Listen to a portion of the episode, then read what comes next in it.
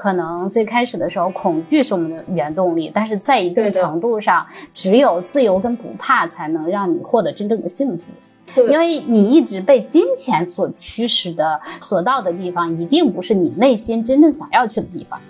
我最爱去的唱片店，昨天是他的最后一天。曾经让我陶醉的碎片，全都散落在街边。所以我自己其实蛮坚持说，一个人如果出来的话，那你还是应该找到你自己的心中所爱。就是你在做心中所要去想的事情时候，你哪怕在这个世界上没有金钱的报酬，你内心会觉得非常开心。怀念，可是你曾经的那些梦，都已变得模糊，看不见。那些为了理想的战斗，也不过为了钱。因为我写了，所以我才存在了。就是有那句话，他们叫我思故我在嘛。但是我是会觉得，我在真正特别投入写作的那几年里，我真的会觉得是说我写故我在。就是你去写内容的时候，就特别神奇的一点是说，就是你笔底下会流淌出你原来从来没有想过的东西。我觉得这是最神奇的。我的，没有我的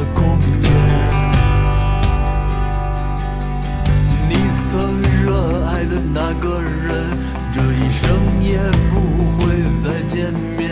你等在这文化的废墟上，已没人觉得你狂野。Hello，大家好，欢迎来到听见自由播客，我是今天的代班主播瑞雪。我们今天要聊的话题是自由职业者，月亮和六便士可以兼得吗？那我们今天请到的嘉宾是听友暖暖，来暖暖来给大家打个招呼吧。啊哈喽，大家好，我是暖暖，然后我也是自由会客厅的会员。然后我自己之前是做学术，然后后来就出来开始在做一些商业的尝试，也做过一段时间的自由职业者，就是对自由职业以及他自己背后的个人公司或者是一些创业的问题比较感兴趣，所以说自己现在也是一个在个人自我探索中走过很多弯路的人。这一次也很开心过来跟大家分享我自己的一个个人探索的经历。好的，谢谢暖暖。那我这边也简单的介绍一下我自己。那我这边呢是一名在职场有十来年的一个职场人士。我自己的本职工作是 IT 售前。那我其实一直在思考的一个话题是什么呢？就是我觉得我现在所做的并不是自己真正热爱的，所以呢，我特别渴望得到那个理想的工作，也就是我所说的月亮。所以呢，这也是为什么我今天想来跟大家一起来探讨这个话题。其实这个《月亮和六便士》这本书呢，那你读过吗？对我这本书其实是一直都知道有人推崇，就是这个书是文艺青年的圣经，也是当年豆瓣俄组的组书。所以这个书它其实是非常的适合一些理想主义的人，他们会推崇这本书。这本书豆瓣评分也很好嘛。可是我其实是在今年才开始读这本书，因为我突然就对这本书产生了好奇，于是我认认真真的从头到尾把它读了一遍，然后就会觉得可能其中会有一些我现在所处的人生阶段，然后看这本书有一些不同的体验。这是我自己读这本书的一个历程。这个东西可能是别人去追求，就像艺术啊、画画一样。因为原著的男主他是一个股票经纪人吧，就是他可能是从事证券行业的。后来他就有一天突然就从伦敦跑到巴黎去学画了，要去当一个画家。那他是从一个经世致用的工作，然后到了一个艺术的范畴。但是我觉得对我来讲很有趣的一点是，我自己是学的哲学，但我后来就是想去做商业相关的事情。那我是不是跟男主的想法是反着的？对吧？就如果男主把他的六便士和月亮对应的是证券工作和艺术画画，那我可能觉得我的六便士某种意义上是哲学和这个专业，对吧？那我的月亮可能对我来讲就是我自己现在的兴趣所在。那它其实是不完全对照于书里边的那个严格意义上的月亮和六便士的定义，也不太符合我们平常说到的月亮和六便士的定义。它其实是一个。在专业领域上，或者是从事行业的领域上，它其实是一个相反的概念。我就觉得这点对我来讲很有趣。嗯明白，对，所以这也是为什么我今天特别想跟暖暖来聊一聊的原因，就是因为我觉得对于我自己来说的话，为什么想聊这本书以及想聊这个话题，因为我是觉得我特别羡慕那个男主，因为他可以为了追求他的理想不惜一切。即便他原来有很好的工作、很好的家庭，都可以抛弃，去追求自己内心真正想要的东西。但是我觉得我自己可能有点做不到。所以呢，就像暖暖你自己刚才所说的，你好像是说是站在月亮上去找六便士，但是我是相反的，所以我也是今天特别想跟你一起来聊聊这个话题。啊，对，那暖暖其实我也大概了解过你一些你的背景啊，你的经历呀。对我大概知道，比如说你的本科是中医，然后硕士是宗教，博士是哲学，这是三个差别极大的方向。我们是不是说在人生更早一点？比如说，如果是你喜欢的哲学，是不是我在本科的时候就可以去选择它，或者怎么样？对，因为在我看来是说你的跨度很大，就是我还是挺诧异的。我觉得喜欢这个事情，并不在于很多人，尤其是我们这一代人，因为我是八九年的底，就算是九零后吧。就是我觉得，在我的成长环境之中，我们不会特别被强调说你喜欢什么就会去做什么。这个可能跟现在的年轻的孩子不太一样。就是那个时候，起码我的成长关系之中，如果用那个《金榜题名》那本书的一个划分，就是我出生在一个优势家庭，就我的父母算是知识分子这样子。但是，所以他们给我规划的路线是考虑到了一些他们认为的路线的那个，就以他们的经验，他们认为这样子的。路线是比较好的，对吧？就是他们还是站在一个比较功利的角度去有去帮我设计到我自己的人生。那所以我自己可能在设计人生的时候，在前面的时光都是用一个比较功利的看法。这个看法其实跟六便士的男主是挺像的，就是他是一个前半生非常遵循社会时钟的人，他有一个体面的工作，有一个温柔的妻子，有两个听话的孩子，还有一个漂亮的家。就是他好像也是在。逐步的去把这些所有的关于社会身份对他的那些规训的东西，他全部都有做得很好。那对于我来讲，可能我的求学经验就是这个样子。我一直在追求一种某种意义上的有用性吧，就是也不是有用性，就是我希望，比如说我的第一段经历是 A 经历，那我希望我的 A 经历在我的 B 经历硕士阶段是有用的。就虽然我说是是去选择了其他的方向，但是我并没有完全去放弃我早先本科经历的一些东西。那到了博士阶段，那可能它还是跟我的本科和硕士东西还是有相关性的。在这个条件下，虽然我可能对这些东西都不是十分喜欢，但是它确实是我在走一条新的路径的时候比较顺理成章的一个方式。对，所以我就一直走下去了，并不是说在这个惯性的过程之中，其实你很难去想象到自己喜欢什么，因为你去做转行的时候，某个意义上来讲。已经是一个比较大的挑战性了，对吧？所以你如果想把这个行转的很好，或者是说想在转行过程之中尽可能的取得到一些成就的话，那你肯定还是要结合一下自身的已有的一个基础。暖暖刚才聊到说那几个点，就是其实你在做这两次选择之前，是其实会觉得是说之前自己是遵循着社会始终的身份，那到后面的话，你想更多的其实是我理解啊，就是我为自己而活这样子的状态。我想知道是说，就是你觉得你现在的状态，比如说是在月亮上了吗？怎么样去界定你认为的这个月亮的状态？我觉得，之所以我不会用“月亮”这个词形容我现在做的事，是因为我现在只想赚钱，所以我才在最开始的时候去想说，你到底是怎么去看你的月亮和你的六便士？因为我现在可能虽然是在做我自己想做的事情，但是我的目的其实还是为了赚钱嘛。但是相比于之前来讲，在赚钱的上面可能会更辛苦一些，因为如果从博士毕业出来，然后到了教职，然后去谋生，那这个事情上对我来讲是我的六便士。但是对于我来讲，那我最终还是希望它盈利，对吧？我要生存下去。可是，在这个过程之中，我觉得会能更多的体现出我自己理想化的那一面。那这可能就是我觉得月亮和六便士对我的一个分野吧。就是我认为他们也许追求的都是背后的一个生存下去的一个基本的东西。嗯，我大概有点明白了，就是其实呢，就是所谓的月亮跟六便士，就是我们其实可以理解为它是两端。就像这个《月亮与六便士》这本书里面描述的男主，他是特别极端的，只在月亮那边；还有一部分人，他可能是他已经完全厌倦了他的工作，但是只是为了工作来谋生的话，他可能就是在六便士那端。其实大部分人，我觉得可能他会在中间。他只不过是说会更偏向哪一端，对吧？所以没有办法是说很极端的讲，是说我就只拥有哪一个。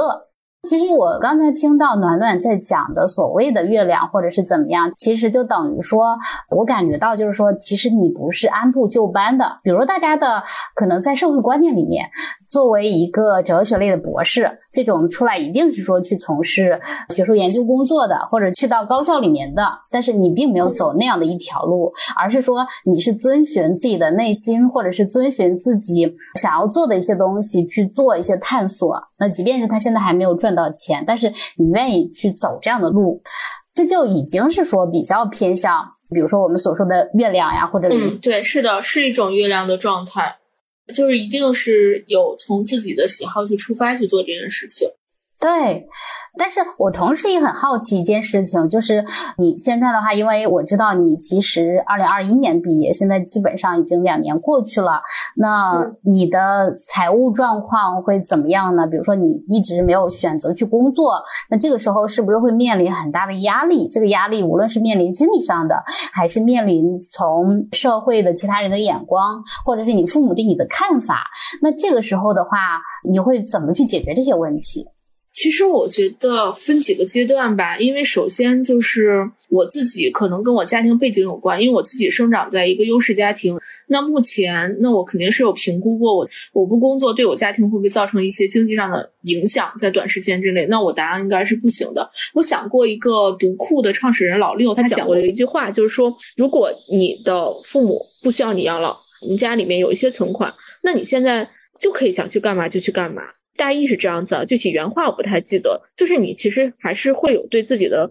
状态有一个评估的一个可能性，所以我不是说我自己有多有钱或者怎么样，我能去做这件事儿，是我在去想，如果我暂时不工作，然后我没有钱花的话，我会对哪些人产生影响？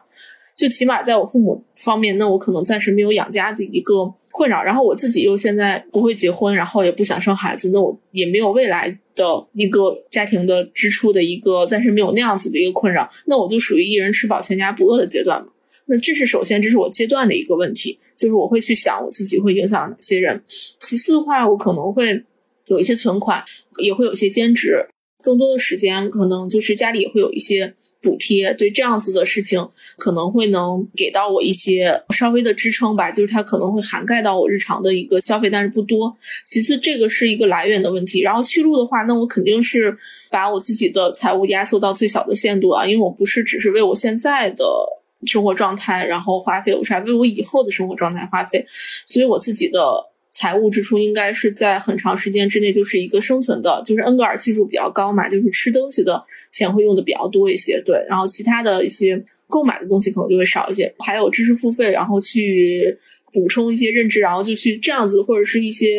必要的一些社交的一些花费会多一些，就占比会大一些。嗯，就坦白讲，就是我觉得我很羡慕你，就是因为我觉得对于我自己来说，我没有勇气，就是说现在，比如说你让我。不工作就探索，当然也有可能是我还没有到达那个点，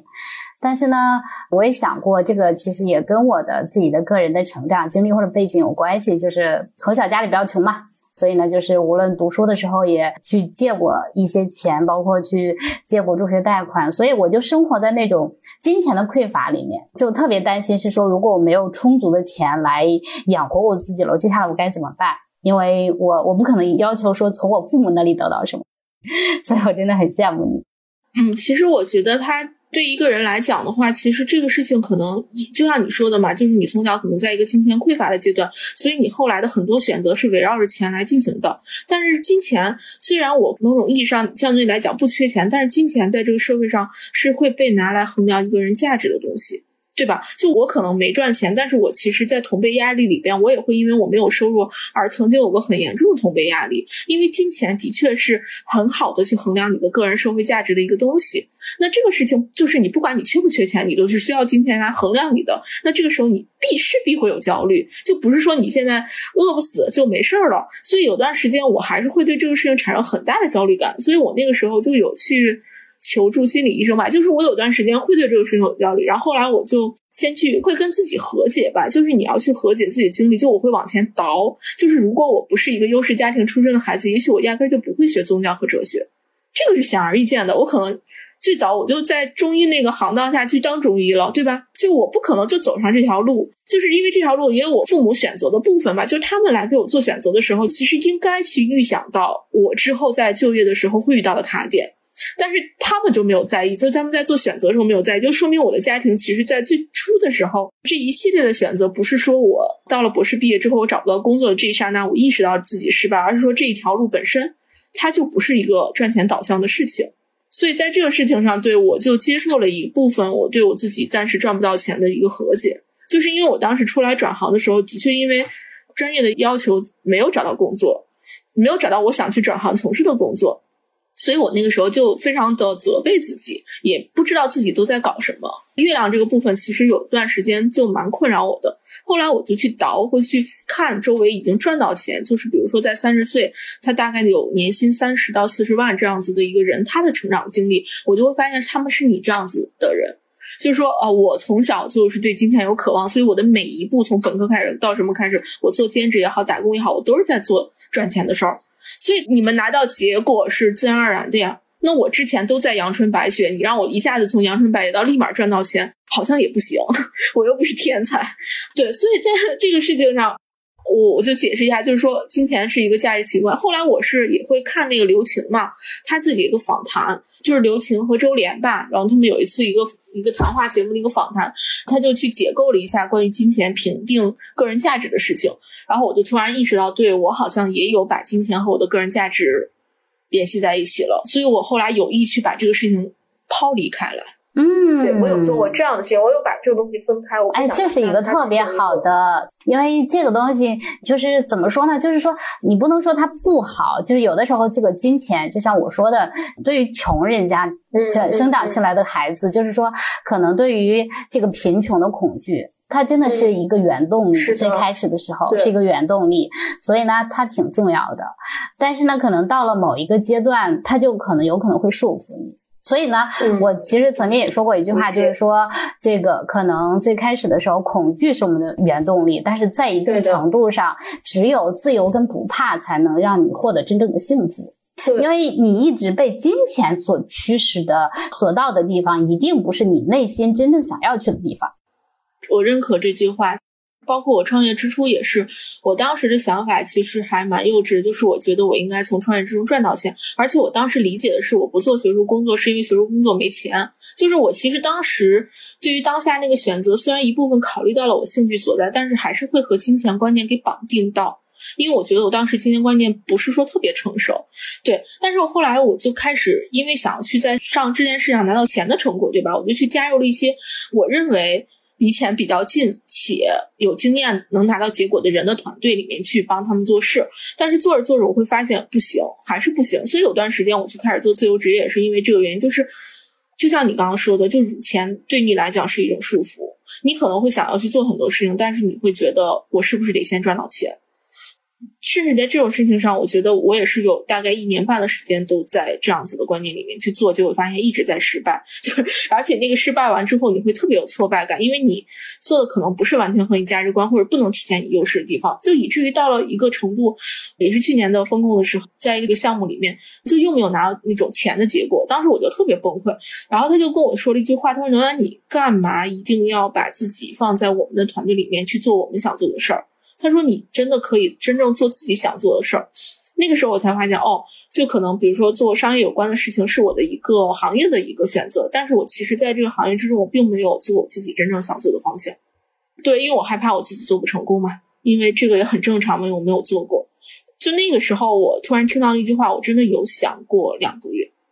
然后我就想说我自己要做什么，就是那个时候会觉得很多事情在逼到你回归你自己。明白，所以就是那我听到这里就大概理解了，就是其实暖暖到毕业之后的话，其实也是在一定程度上，虽然没有说去高校里面去从事这个研究工作，或者是说去做这种很传统的工作，但是其实你也是说尝试过想把自己放到一个比较商业的，或者是能赚到钱的一个呃一个位置上，但是你发现。不行，你尝试过，但是你发现不行，所以呢，你就更加坚定了自己的想法，就是我要找到我自己的那条路。对，其实这个事情上可能会对我的职业观念、金钱观念，然后以及很多的观念有一定颠覆，就像我们刚刚讨论到的那个关于轻松主义的说法，对吧？其实它真的有被颠覆到我认知中的生存的一个社会生存的法则，嗯，就是你到底是以爱好驱动，还是因为你能做什么驱动？因为我之前的项目真的有用到我之前的背景，就比如说做过医疗相关的，对吧？就是我还是有去想到说用我的背景，然后可能会做一点那种背书或者怎么样去做这个事情。但我后来发现，哦，好像这事儿不太 OK。嗯嗯所以我自己蛮坚持说，一个人如果出来的话，那你还是应该找到你自己的心中所爱。就是你在做心中所要去想的事情的时候，你哪怕在这个世界上没有金钱的报酬，你内心会觉得非常开心。你不会再被这个事情过多的困扰到，嗯，就你会有困扰，对，但是你会觉得你的收获在这个事情上是值得的。或者我再问一个更具体的问题，就是说，那暖暖是怎么找到这个？就刚才说的这个爱好驱动的东西，或者是你在哪一刻会发现说，哎，这个就是我要找的这个东西。我觉得真的是用试错。我之前有啊前段时间，嗯，就跟我朋友讨论，就是说尝试的这个事情，其实不是说你去尝试完知道自己喜欢什么，而是你尝试完知道自己不喜欢什么。嗯这个我这个这个特别同意。啊，这个是比较容易看出来的。真的，你不会说你试一个东西，你就会觉得我喜欢它，但是这个东西你可能不太容易感觉到。但是你试一个东西，你就不太喜欢它，你这个东西你是很能清楚的感觉到的。所以可能不是说你试两下你就发现自己喜欢，就是你在做排除法。这个其实是比较正常的吧？就很多人去鼓吹说啊，你一定要找到自己喜欢的东西，你要去多试，多去找喜欢的东西。那我在我看来不是这样的，就是我看来我的路线是我去试试试，然后我就发现那些我都不喜欢。然后我就慢慢在一个途径之中去找到自己喜欢，就做排除法，其实比较有效。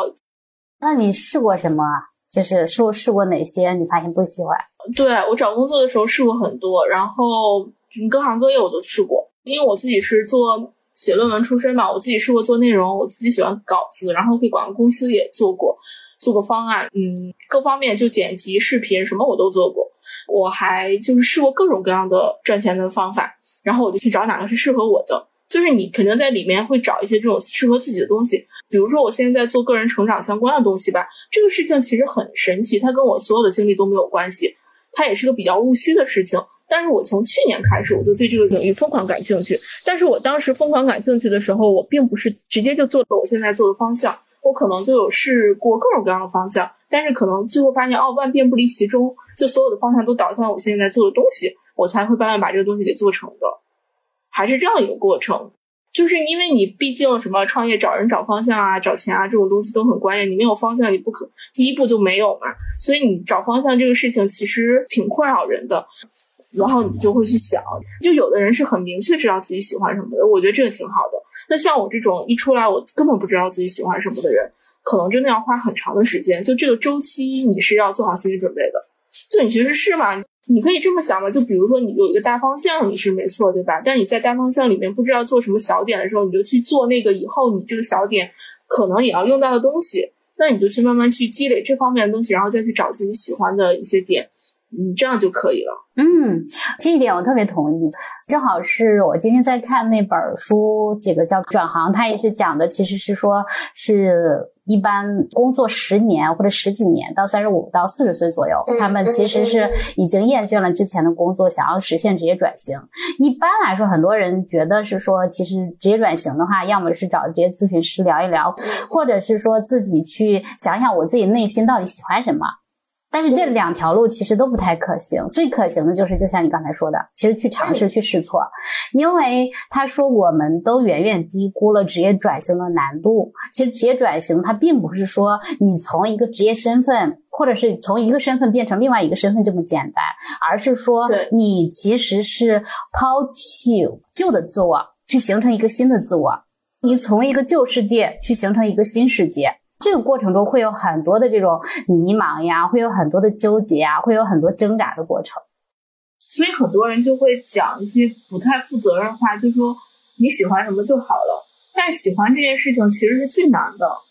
别人就觉得哎，你喜欢什么就去做什么就好了，反而就不知道对于大部分的我们在这个社会上的从小没有被培养起来这样子意识的人来讲，知道自己喜欢其实是最最难的事情。你问十个人，可能九个人都不知道自己喜欢什么，就知道自己可能暂时不讨厌。或者是嗯，对这个想法很多的。所以我觉得能知道自己喜欢什么的人都不是一蹴而就的吧。就而且包括我认识的一些自己原本不是做这个行业，后来就是创业成功的人，然后我就去问过他的想法，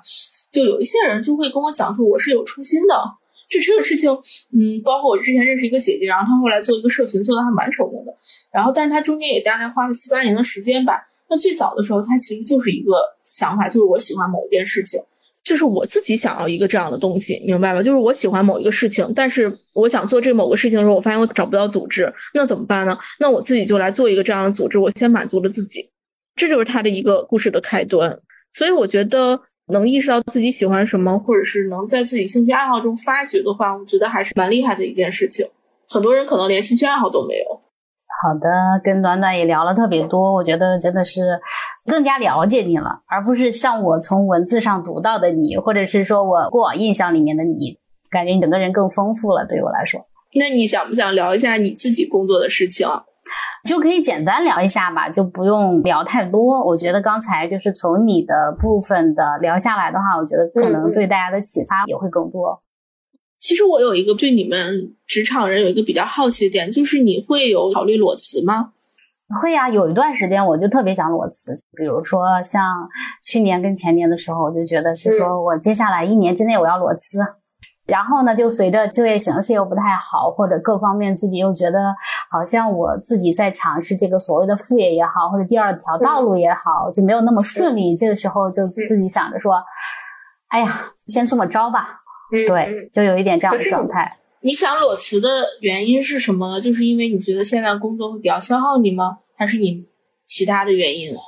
对，这个是核心原因。因为对于我来说的话，我觉得对于很多大家做自由职业者来说的话，就是他们未必都是说就像赚多少钱或者怎么样，但是他们是希望对生活有更多的掌控感。这个掌控感就来自于是说我所负责的这个事情的话，我可以就是全盘的都是我的事情。但是你在职场环境里，你必须把它切分成不同的环节，在这个环节里面的话，你要跟不同的人协作，这个时候你就会感觉你自己像流水线的工人一样。这个时候就没有那么大的成就感跟满足感，这是一方面吧。另外一方面就是，对于我来说的话，其实也是特别希望找到说我自己真正内心所热爱的东西，就是我有那个原动力是说去找这个东西。对，然后呢，我会觉得是说我的工作在部分程度上可以去满足我的金钱的需要，或者是说去谋生，但是呢，它没有说去让我觉得感受到我我的热爱的部分。为什么你会有想要去找自己热爱这个事情的念头呢？就是你从什么时候开始有这个想法？呃，我其实很早的时候就开始了。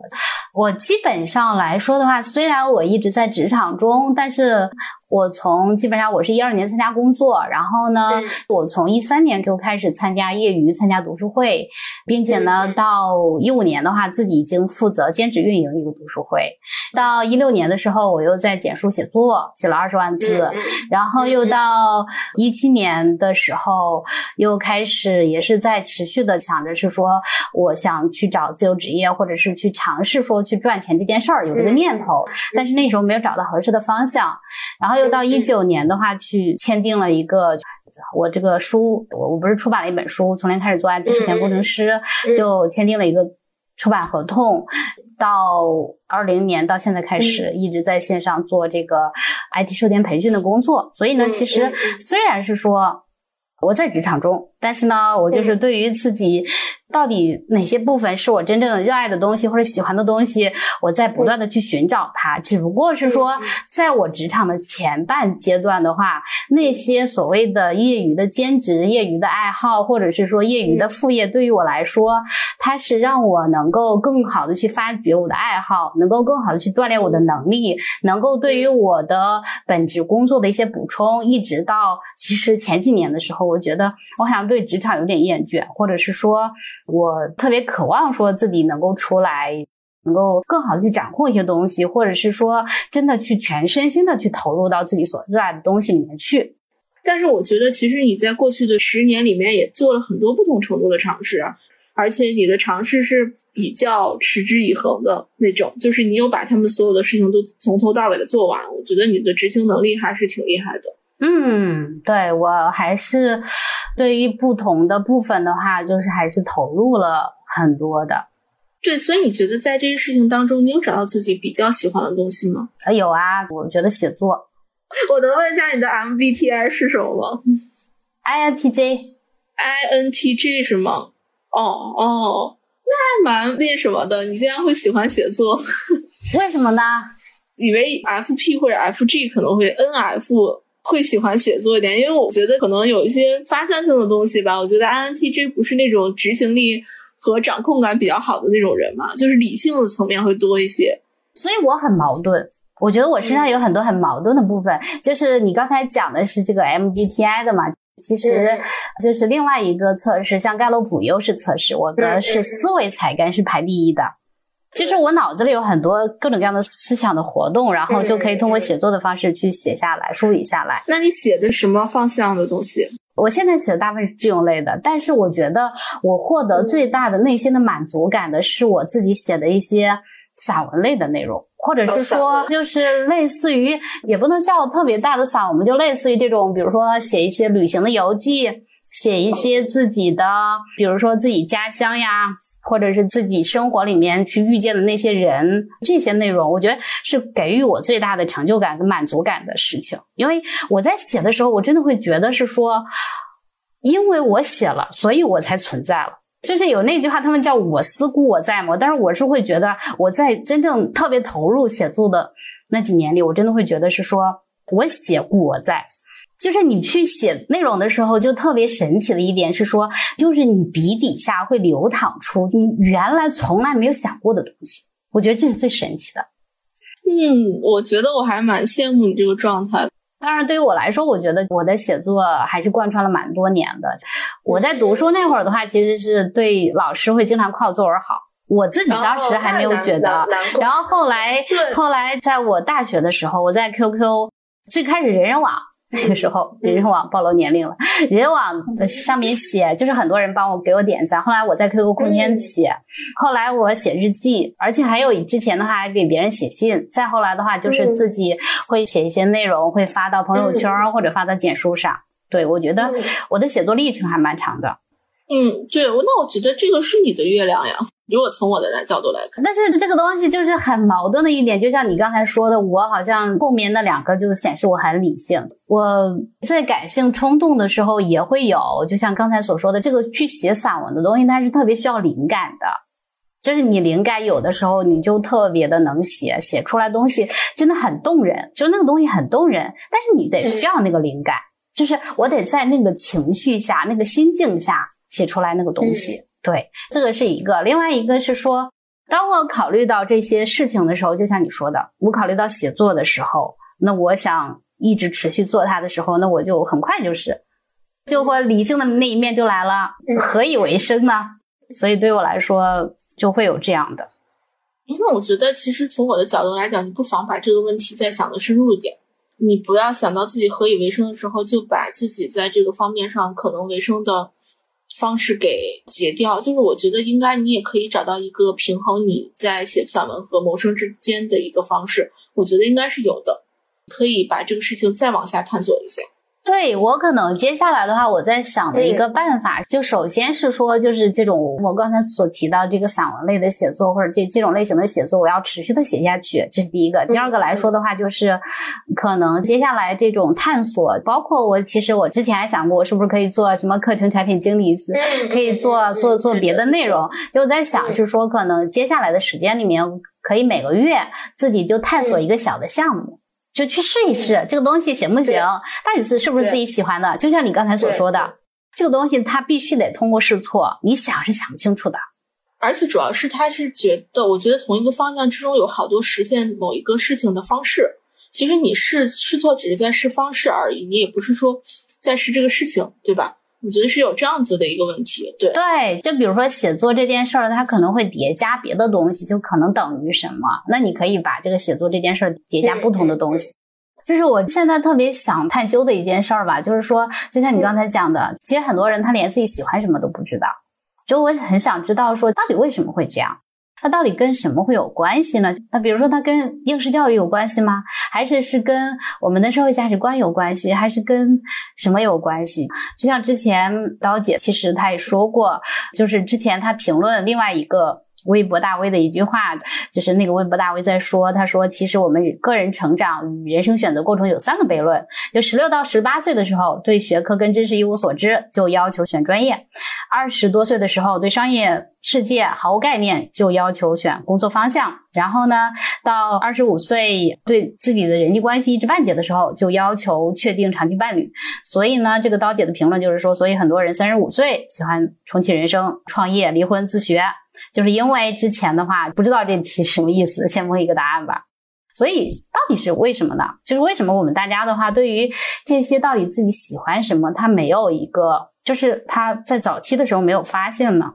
我觉得可以稍微提点这个金榜题名那本书吧。嗯，对，因为他自己作者在那本书里边有给到一个问题，就是说他会把家庭分为优势家庭和劣势家庭，对吧？然后他会觉得优势家庭的小孩子好像从小的这个父母的自由度比较高，然后父母有给到他们一些让他们自由选择的环境，就比如说在小的时候就让他们试错，对吧？就让他们参加各种各样兴趣班呀，或者怎么样，就有意识去。培养他们这个事情，然后以至于到到初高中的时候，对这个社会是运行规则比较了解，然后对于自己想干什么，其实从小就有被到，对吧？你要从小开始去试错的话，那你肯定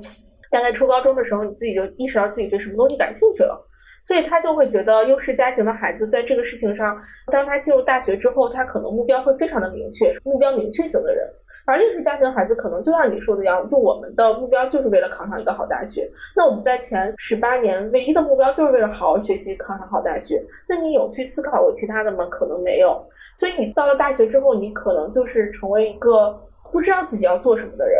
对，然后他可能会，你要从那个时候才开始探索。我觉得其实你可以去把这个事情给拆分出来，就是你看什么样子人在什么样的阶段他有了什么。那可能很多人他没有这个机会，他没有接触到那么多的可能性，那可能跟他的家庭有关系，可能跟他成长环境有关系，他不知道这个世界上存在于学习之外的一个可能性。而且，当你去提到一些可能性的时候，有一些家长或者一些家庭他的认知局限在哪里？就比如说我的，就是我自己的表弟就有一对特别的神奇，就是他们两个人从小就很喜欢汽车。就这个事情是有的人是天生带出来的，就我喜欢汽车，然后家里边就给他买好多汽车，然后他们两个人从小就立志我要去从事跟汽车相关的工作，这个是很少的，就是对吧？你自己就觉得我有这样一个爱好，家里并并没有反对。那有很多的情况可能是你有了一个爱好，在某一个时间家里反对了，这没有让你做下去，或者是有人就觉得，比如说啊，比如说我还有一个我一个小表妹，对吧？她学习成绩超差，但是呢，她的美商很高。就从小她很喜欢化妆啊，她手很巧，动手能力超强。但这个时候家长会怎么想？就是肯定家长会觉得你从事一个服务业，对吧？可能对于他来讲是最好的。这不是有那种传说中的什么？现在什么大学生羡慕什么中专小表妹出来做指甲那种，就也就是做这种服务业，就他自己也乐在其中啊。那时候我参加我闺蜜婚礼的时候，她有一个化妆师，她是跟妆的小姐姐，我就也问过她这个问题。其实我做职业规划或者是做这种人生生涯的这种相关的东西之后，我就很喜欢在各个场合问很多职业不同的人，你对你自己的职业是什么想法？嗯，我就问了那个跟妆的小姐姐，然后他就跟我讲说，我说你喜欢做这事儿吗？他说我很喜欢我的工作。他说一是因为我这个工作比较自由，我有时间去看管我的孩子；二是我这个工作它都是喜事儿。你去参加都是人家的喜宴，这都是人生的大喜之事。你就每天虽然很忙，但你见到都是笑脸。你说什么工作能比他这个工作的那种喜庆程度更高，对吧？所以他每天都很开心，就很有价值感。而且是因为婚礼的缘故，大家都会对他额外的宽待一些，会给送给他很多喜糖啊，对吧？就有时候会给他包个红包啊。所以他就认为他这个工作特别开心。嗯，所以我当时就觉得，哎，很有趣。因为如果你当时，比如说你十五六岁的时候想跟别人说我想去做化妆师，别人会不会觉得你不务正业？就或者你家里面会不会觉得，哎，这工作到底有什么好的呀？就是听起来一点都不体面。所以现在就是这样一个环境，就是看你的成长环境、你的学校的环境，然后你的家庭环境到底有没有鼓励或者是让你把这个事情给萌芽出来。那在十八岁之后，到了社会上之后去的话，那你有没有到社会上？那你可能就是像你说的，你，你不用谋生的时候，那你可能就是想要吃醋的，可能就是有的人天生他可能条件。所以他试错的地方就很高。但有的人天生他没有什么试错成本，他就这么一直这么下去了。更多的就像你说的，就是大部分人他可能他没有误打误撞一个自己喜欢的事情，就是这个时候的话，就可能是在他过往经历里面，他缺少了这个试错的机会跟环境，所以只能靠他到了一定阶段的时候，这个我不得不是说我我实在是我内心受不了了，我必须要去探索自己真正所爱的时候，然后再去探索。嗯，对，我觉得我还觉得蛮诧异的是，你觉得大家会都会有这个阶段吗？就像刀。刀姐说的一样，就是很多人在三十五岁之后会喜欢重启人生。你认为每个人都有这个需求吗？我其实我这就是我下一个想跟你们探讨的话话题，嗯嗯，就是这个理想这个事情。就我们刚才所谈月亮嘛，月亮其实它就比较理想的。这个理想这个事情，在我们现在的社会到底是不是一个奢侈品？这个原因是什么呢？我之前不是在那个朋友圈发了一篇文章啊。就是转转载了一篇文章吧，就是他评论某考研名师的，呃，就是说，他说，他说，其实对于大多数高分名校的寒门子弟来说，他说，其实仅仅温饱并不难，难的反而是要认识到理想是一种人人生而可以追求的基本权利，而非什么特权。我当时太触动了，但是我发到朋友圈之后，下面的声音基本上就是觉得理想是奢侈品，觉得它好像是是我们一般人不配得的东西。嗯嗯，所以。所以你怎么看这个问题？我觉得你要重新定一下条件这个事情。其实这个才是我认为比较关键的事情，就是你认为什么样子的条件下你可以达成理想？对，所以我就认为是这个。但是其实很多人就是，比如说他们在下面评论的时候，其实他们收入也很不错了。对啊，对啊，收入也很，但是他们就认为我没有，我没有追求。其实对于他们来看的话，就是我没有追求这个理想的权利。就包括很多人在我不做学术的时候，都跑来跟我说：“哎，我也好不想做学术啊！但是我不做学术，我能做什么呀？”我就会跟他说：“那你不要做了。”他们就会跟我说：“哎，我不做学术做什么呀？我就从头到尾学的就是学术。”然后抱怨了一圈就走了，很多的。还有我大学同学，前两天就是我大学毕业也有十年了，然后前段时间就去年吧，就这一两年，突然我一个宿舍的群里面百年没有人讲过话，突然一个女生跳出来说：“我真的很不想当医生，我讨厌做中医。”你知道吗？她说这个话的女生，她是我们班当年全班绩点最高的女生，就她整个的那个读书生涯都在为当医生做很大的准备。她是我们班全班绩点第一。你想她学到什么地步？因为本来医科就是一个很难学，然后大家竞争很大的一个一个科室。后来她就顺理成章找了他们家的一个医院附近的医院，顺理成章入职。就她这一路都是严丝合缝按照她的规划来。但是在十年后的一天，她跑过来在群里说：“我不喜欢当中医，我从头到尾都没喜欢过这件事情。”你就会觉得。对，你你会怎么想，对吧？当然，这时候你再跟他说好，你不学，你可以，你去追求自己的理想，那他只是，他就会又又不会讲话，又走掉了。所以你你会想，你要去分辨到底什么样的人在讲什么样的事情，然后他们的目的是什么？他们只是想抱怨一下这个事情，但是他可能只是惯性抱怨。就我身边惯性抱怨的人还挺，我不是说让所有人像我一样做选择，但是我我也不太会喜欢听别人跟我讲这样子的事情，就可能在这个事情上我是这样的立场。听下来就是说，真的是我们不必妖魔化创业，也不必妖魔化理想，对，不必妖魔妖魔化所有的选择。对，然后这个过程中，我会觉得，其实就像刚才你所举的例子，就是我是觉得人身上是有很多的复杂性的。这个事情就是再说回到我刚才所提到的你转行那本书，因为其实你的职业转型就意味着是什么呢？就意味着就是你从这个旧的自我到新的自我，从旧世界到新世界，在这个过程中，你所有的纠结、犹豫、徘徊都是很正常的事情。就也许那个女生可能是在她努力的那些年里面，她可能是真的觉得。中医还是不错的，能给他一个稳定的工作。但是在某一刻，他可能觉得厌烦这个工作了，会会告诉我，我我不想做这个，也也很正常。也许他现在不会变，但是过了五年或者几年之后，说不定有可能他不做中医了。我当时其实，在毕业的时候，我们当时会有一种舆论，叫做“先求生存，再求发展”。其实这个观点特别流行，但是呢，其实现在反过来看的话，这个东西一定是对的吗？就是你会发现，它可能在部分程度上是对的，对吧？就如果你真的极度缺钱。你你你都连基本的生存都无法满足的时候，一定是这样的。但是在部分程度上，你让这个观点进入到你的思维里面去决定你的所有的东西的时候，那你可能就会一直会觉得是说，我现在好像生存还不够，我现在还没有到那个可以发展的时候，就就可能会这样子，而且还会有很大的这种路路径依赖在。就像你刚才说的，我去学了学了中医，然后我进了一个医院，然后呢，我又拿到了一个什么样的 title？你让他去抛弃掉所有的这些东西，所有的这些身份，所有的这些过往，去重新再去追求一条新的道路，对于他来说太艰难了。就是他真的是说一个叫一个自我更新的过程，一个叫就自我革命的过程。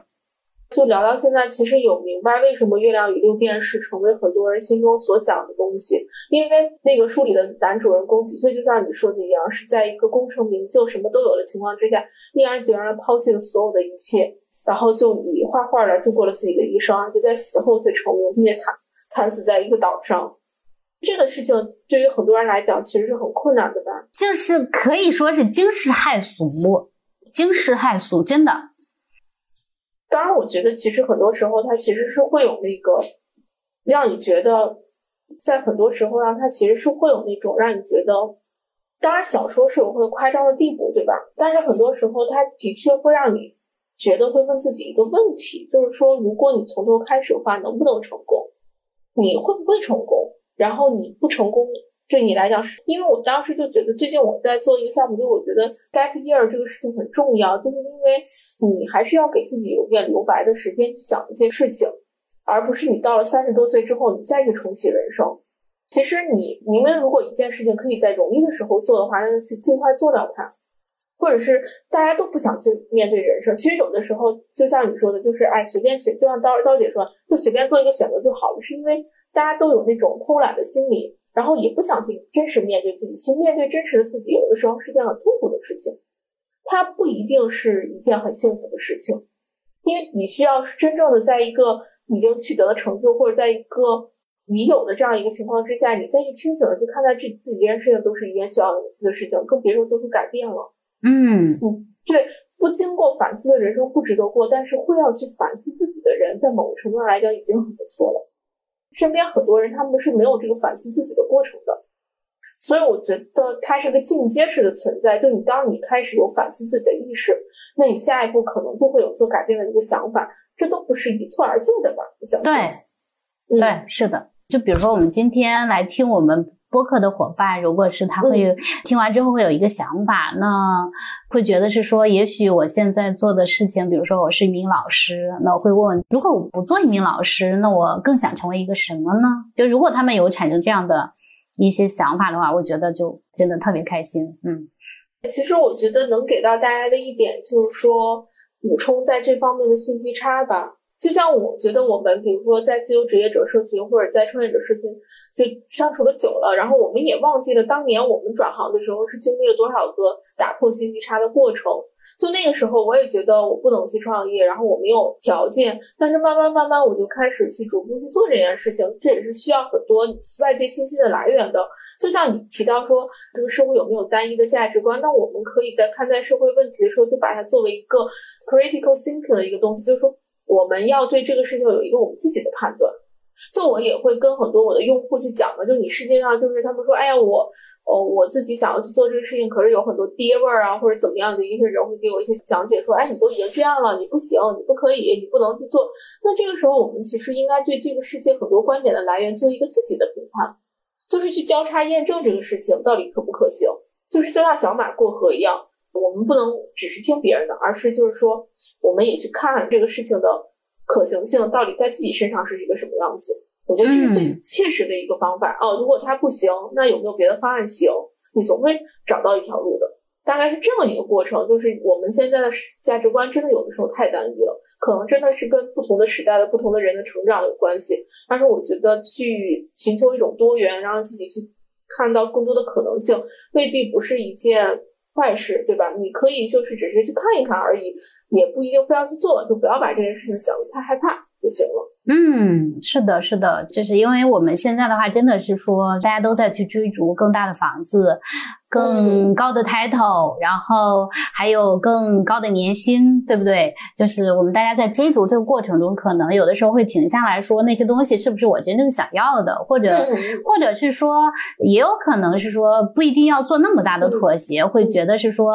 我现在的工作，比如说我可能是要做到做九九六，那这个时候的话，再怎么样我能适当的能达成一些工作跟生活的一点点平衡，那也是一种职业理想嘛。对，不一定是说你非要做大的职业转型，那个才叫转型。对，真的是这样子的。嗯，对。还有就是在这个过程中，一定是要接纳自己这个过程，不断的纠结这个过程。对。其实我到今天才会发现，就是我一方面自己也渴望出去，然后自己也做了尝试，但是呢，我之前始终不能特别接纳自己的一点是说，我就觉得是说我为什么要这样子，就好像我觉得我自己没有知行合一，就是既然自己这么渴望成为一个自由职业者，但是为什么没有真的去成为一个，真现在就去成为一个？但是呢，我到今天为止的话，我觉得是某种程度上会有和解。因为这个过程，它必然是一个比较痛苦的过程，必然是一个漫长的过程，必然是一个你需要不断的纠结徘徊的过程。是这样子，就是我觉得允许自己有这样的过程存在挺好的，就每个过程它都可能会给你有新的启发。嗯嗯，是的，我觉得太开心了，今天能跟暖暖来录这个播客，我觉得到最后的话真的是已经特别开心。我也是，我觉得今天有想聊到很多的问题，而且我觉得我对职场的一个了解，就是我觉得我们作为自由职业也好，创业也好，对职场的认知应该更多的讲出来，我觉得会对职场有很多的帮助。因为我觉得未来可能对于职业来讲，它是一个多样性的一个发展的过程，尤其我们都会去面临这个职场的一个停滞的这个阶段，所以我觉得其实我们的一些思考对于很多人来讲是有帮助的。嗯嗯，好的，那。我们差不多也要结束了，那嗯，在最后的话，暖暖还有什么想要说的吗？我觉得对于月亮和六便士这个事情，其实有了我自己一个新的看法，以及更加了解到好多人的敢与不敢是什么。就我自己在做一些职场的业务的时候，我会发现，其实无非就是一个心态的问题。其实任何事情到最后就是一个心态的问题。但是，就我们要怎么去看待条件这个事情吧。然后要怎么去找到自己的一个节奏吧？就每个人的节奏和方式都是不一样的。我觉得这个一定要跟大家说一下。就是有的时候会觉得，比如说我看到瑞雪这样的情况，我就觉得，哎，好好呀，在职场之中还有自己的副业。但是每个人都去扒自己的，就是那些已经成功人的那种 storyline 的时候，就会发现其实这个周期很长。瑞雪，你发现了这个事儿吧？就是啊，你刚刚也跟我说了，你一二年就参加工作，但是你中间做了好多种尝试，你的尝试其实都是以年为单位去计算的。就是我不是说我在一年两年之内我就拿到了你现在这样子的成果，其实你中间也经历一个很漫长的时期，探索的时期。因为我觉得这个市面上太多的这种光鲜亮丽的被包装过的故事，所以我们永远就只能看到他们身上光鲜亮丽的一面，然后永远就会觉得他们怎么这么成功，他们怎么这么优秀，他们怎么可以做到，我为什么不可以？对对是这样，但是背后有很多我们所不知道的东西。所以，我有段时间其实有说去看别人的成功故事，我又发现越看越焦虑，越看越觉得，哎，别人怎么都行，我自己不行。但是你去仔细去看一下，大家是怎么起来的，可能就会中间其实有很复杂的东西。但是我觉得成功对于我们普通人来讲都不是一蹴而就的，就是需要运气和机遇的。其实这个事情上，我觉得可以再强调一下，就是每个人就不用特别着急，因为有的时候有的人的运气和机遇。它不是在一个额定的时候，或者不是在一个，比如说你不要都期待自己，当然运气和机遇出现在二十二岁、二十三岁，或者那个开窍的时间，你觉得越早越好是可以期待的，但是不要强求。就可能某个人就像你说的，开窍都在三十五，是吧？开窍在四十，那你人生还长啊。种一棵树最好的时间是十年前和现在，这个话是永远适用的。每个人都有自己的时钟，这是真的。好的，谢谢暖暖。最后的话，我会用月亮和六便士里面的一句话作为结尾，就是我觉得有些人并未生在他们的理想之所，机缘将他们偶然抛入某种环境，他们却始终对心中的故土满怀乡愁。这故乡在哪里，他们并不知道。然后我也祝愿说，所有听播客的伙伴都能找到属于自己的理想之所。最后的话，也希望大家可以去关注自由会客厅的公众号，然后未来的播客文稿也会更新在公众号上。谢谢大家，我们这期节目就到这里啦，拜拜，拜拜。